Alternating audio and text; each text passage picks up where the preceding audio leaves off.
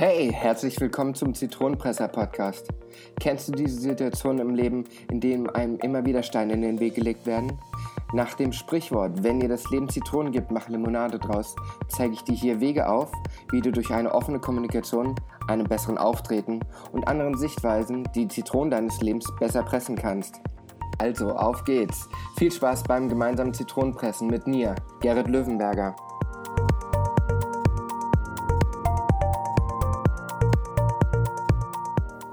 Hallo und herzlich willkommen zu einer neuen Folge des Zitronenpresser Podcasts.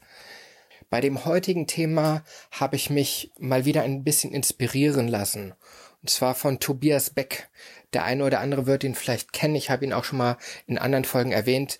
Er ist Keynote Speaker und Berater in vielerlei Hinsicht für Unternehmen und gibt auch selber Coachings und Seminare zu den verschiedensten Themen zur Persönlichkeitsentwicklung und so weiter und so fort. Er hat mich inspiriert durch ein Interview, was er vor kurzem gegeben hat. In diesem erzählt er, dass er vor langer, langer Zeit für ein halbes Jahr nach Japan gegangen ist, um dort in einer Gastfamilie zu leben.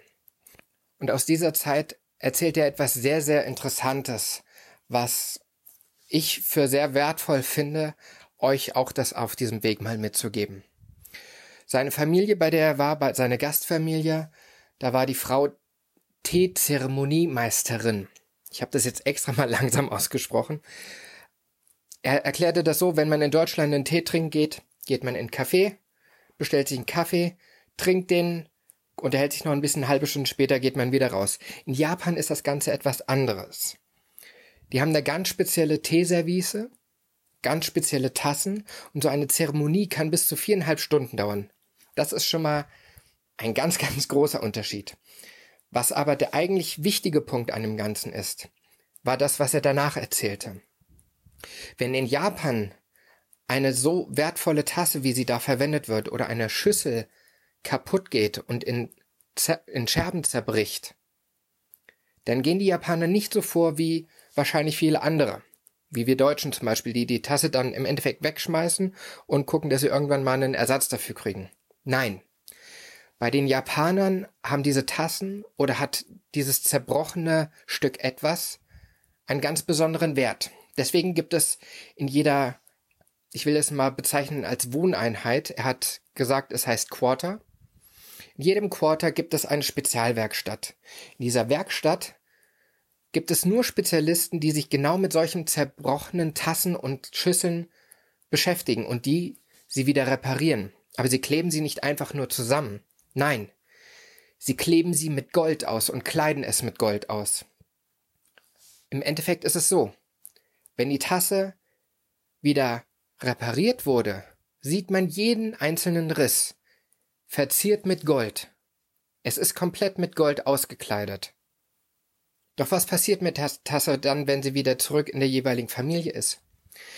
Die zerbrochene Tasse, die mit Gold ausgekleidet ist, kriegt in einem Regal wo die ganzen besonderen Tassen stehen, den auffälligsten Platz, da wo jeder Blick als erstes hingeht.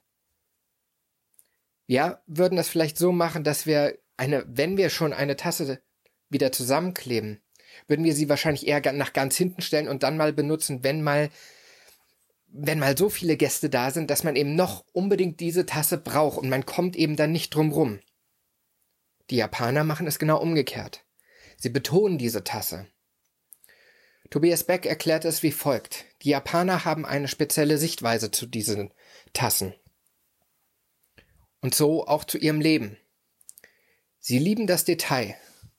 Und eine zerbrochene Tasse mit ihren ganz vielen kleinen Scherben, die mit Gold aufgewertet wird und zusammengeklebt wird, ist natürlich viel, viel wertvoller. Und genau das ist das Wichtige dabei. Wenn etwas kaputt geht, sammelt man die Scherben zusammen und macht aus diesen Scherben etwas noch viel wertvolleres, als es das sowieso schon vorher war. Das ist die Vorgehensweise der Japaner. Und als er das in diesem Interview so erzählte, er berichtete er selbst, dass er Gänsehaut kriegt, wenn er jetzt im Nachhinein darüber nachdenkt. Und auch mir ging es genauso. Diese Sichtweise einfach mal zu begreifen es geht etwas kaputt und es wird so instand gesetzt, dass es danach sogar noch viel, viel wertvoller ist. Ihr müsst darüber mal nachdenken, deswegen habe ich jetzt auch kurz gezögert. Ich rede immer vom Zitronenpressen und dass man mit der richtigen Vorgehensweise Probleme oder Herausforderungen, die einem das Leben stellt, wie man damit besser umgeht.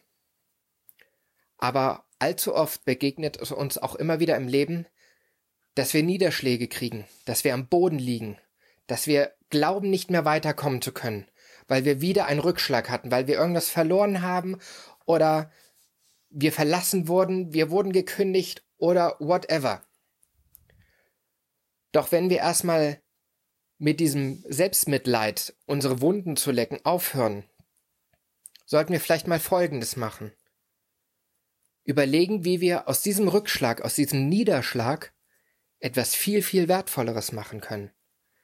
Denn eins ist klar, jeder von uns für sich, für sich als Person ist etwas ganz Besonderes. Jeder von uns ist ein Individuum.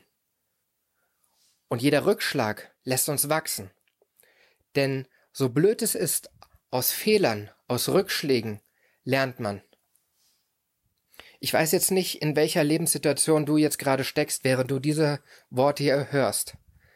Aber wenn ich in irgendeinem Punkt dich angesprochen habe, in dem du irgendwie zurückgewiesen wurdest oder was auch immer, denke drüber nach, was für eine Lehre du daraus ziehen kannst. Überlege, was du da für einen Wert rausschöpfen kannst und wie du das Ganze ins Positive wandeln kannst. Niemand sagt, dass das leicht ist. Ich kann mir auch nicht vorstellen, dass es leicht ist, tausende von Scherben wieder zusammenzukleben. Nein, niemand sagte, dass es leicht ist, aber es ist zu schaffen. Und ist das nicht ein lohnenswertes Ziel, darauf hinzuarbeiten? Ich finde schon.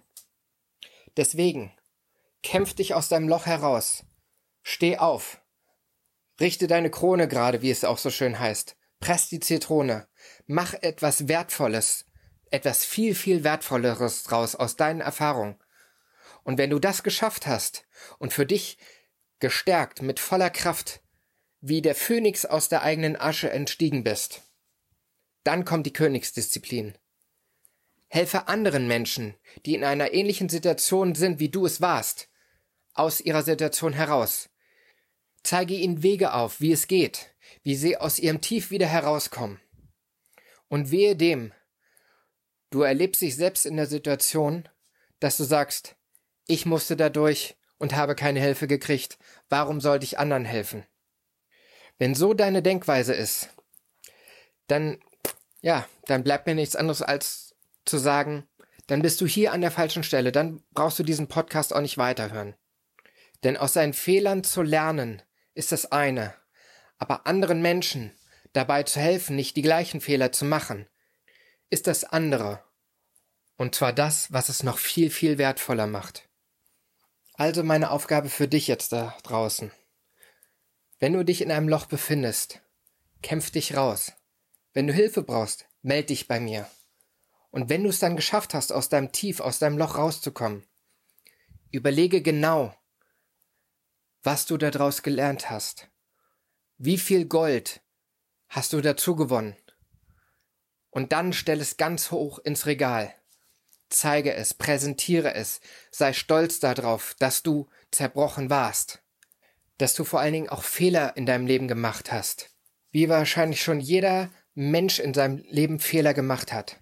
Sei stolz auf jeden einzelnen davon. Präsentiere es mit breiter Brust. Und wenn du dieses Level erreicht hast, dann kommt die Königsdisziplin. Helfe anderen Menschen, die gleiche Erfahrung zu machen, helfe anderen Menschen, ihre zerbrochenen Tassen mit Gold auszukleiden. Das ist dann dein Auftrag. Ein sehr, sehr wertvoller Auftrag. Nichts anderes versuche ich unter anderem mit diesem Podcast umzusetzen. Ich hoffe, du konntest von meinen Worten das eine oder andere mitnehmen und Kraft tanken. Falls du noch Fragen hast oder Unterstützung brauchst, dann lass mir gerne über die verschiedensten Kanäle, die zur Verfügung stehen, eine Nachricht zukommen und wir schauen gemeinsam, wie du da rauskommst. Bis dahin oder bis zu der nächsten Zitronenpresser-Folge, dein Gerrit Löwenberger.